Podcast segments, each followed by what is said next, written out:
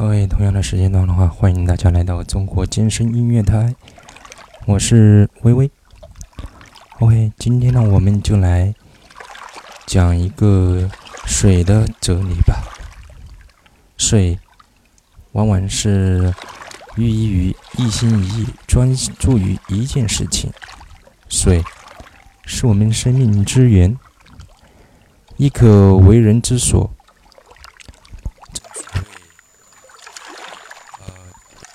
仁者乐山，智者爱水。智者爱水，在于水的一个品行。老子觉得，人生就像水，上善若水，人生若水，指的是当，指的是人当洁身自好，其品行的话，像一潭水一样清澈透明。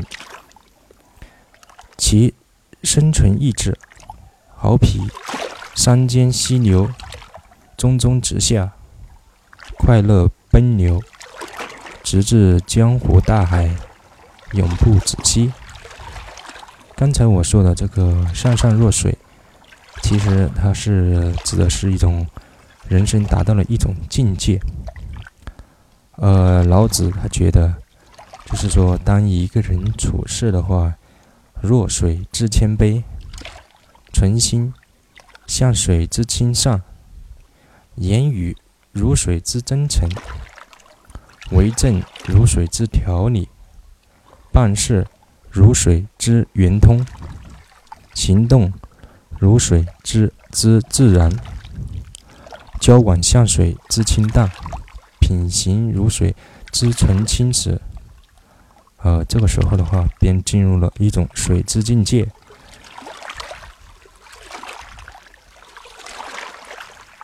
这就进入了一种至上、至真、至美的一种境界了。水无比的阴柔，无形却无不行，随缘而缘，随方而方，情愿停留于。最抵触和最脏处，那样屈身卑下，不与万物争。天下之物，莫柔于水。可所有攻坚克强的东西，都不能超越它，因为世上没有别的东西可以取代它。当然。也没有东西，别的东西能够与它比较。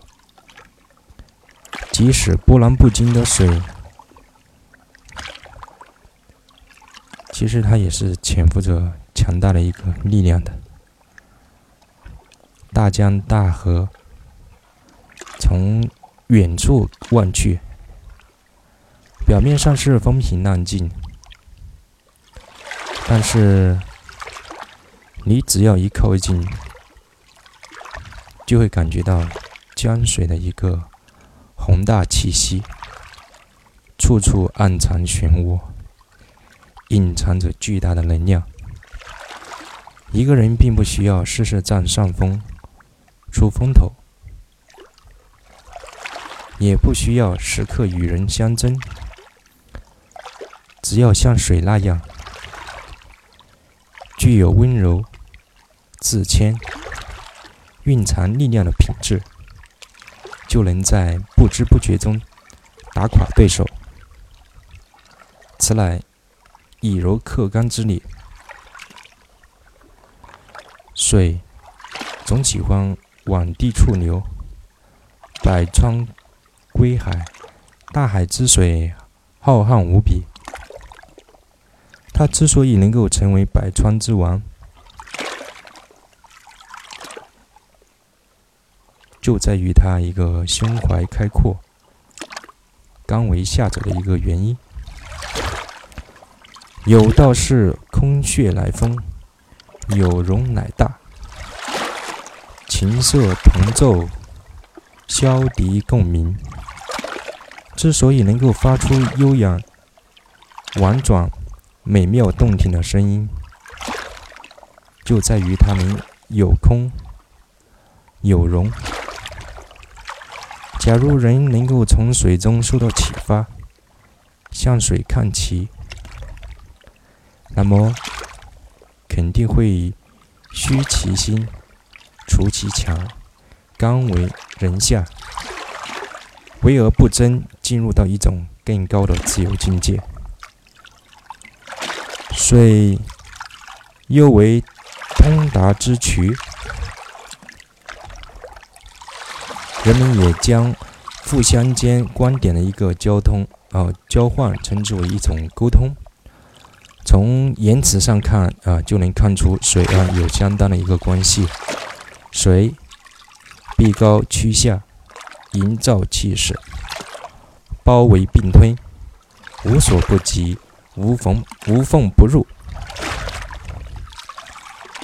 其实呢，中国的一个沟通哲学，从文字上哈已经看出很大的一个端倪了。中国式的沟通，并非就像西方谈判的绝对方式，啊，谈得来啊就决议，谈不来决裂走人，而是经过模糊的过程，达到了明确的目的。先是必须回避对方的一个固守，再将他的一个坚持化为对我们建议的一个动力，化成与我们观点的一个融融合，最终的话，然后达成我们的一个共同的一个目标。中国人的一个沟通，是水融入各种物体般的一个轻柔，在包容后，都化为水的一组。水的形体尽管变化万千，可固体、液体、气体，但是其本性却永远是水。其实，中国的一个沟通哲学的一个智慧啊，其实就是弱水之圆通。人生在世，不易。免除私欲杂念的一个干扰，以及官权利禄的一个引诱，激烈的一个竞争啊，尤其在深圳的话，这边的一个竞争，人才竞争，北上广的一个人才竞争，那是相当的激烈的。一般的话，好的企业的话，好的平台啊，这个人才竞争是非常激烈的。同时啊，人们对这个金钱的一个崇拜。生活的一个多变，信息的更新，欲望的一个膨胀等等，都让现代人的话不知所措了。当然，一些聪明人的话争先恐后，想方设法，无所不用其极，最终贪多嚼不烂，事业不成，心如沸水。烦恼无限，人生愁多。其实，怎么说呢？我们回头再看，心无旁骛，心如止水，专心致志，一心一意，专注一事。其实，很多时候的话，都会避免许多。呃，社会环境关系的一个无所谓的一个打扰，反倒是会多了一份内心的安宁、充实与自在。当然话啊，这也是微微的一个个人观点啊，大家的话可以参考。还是回到啊，回到我们的一个主题，心如止水。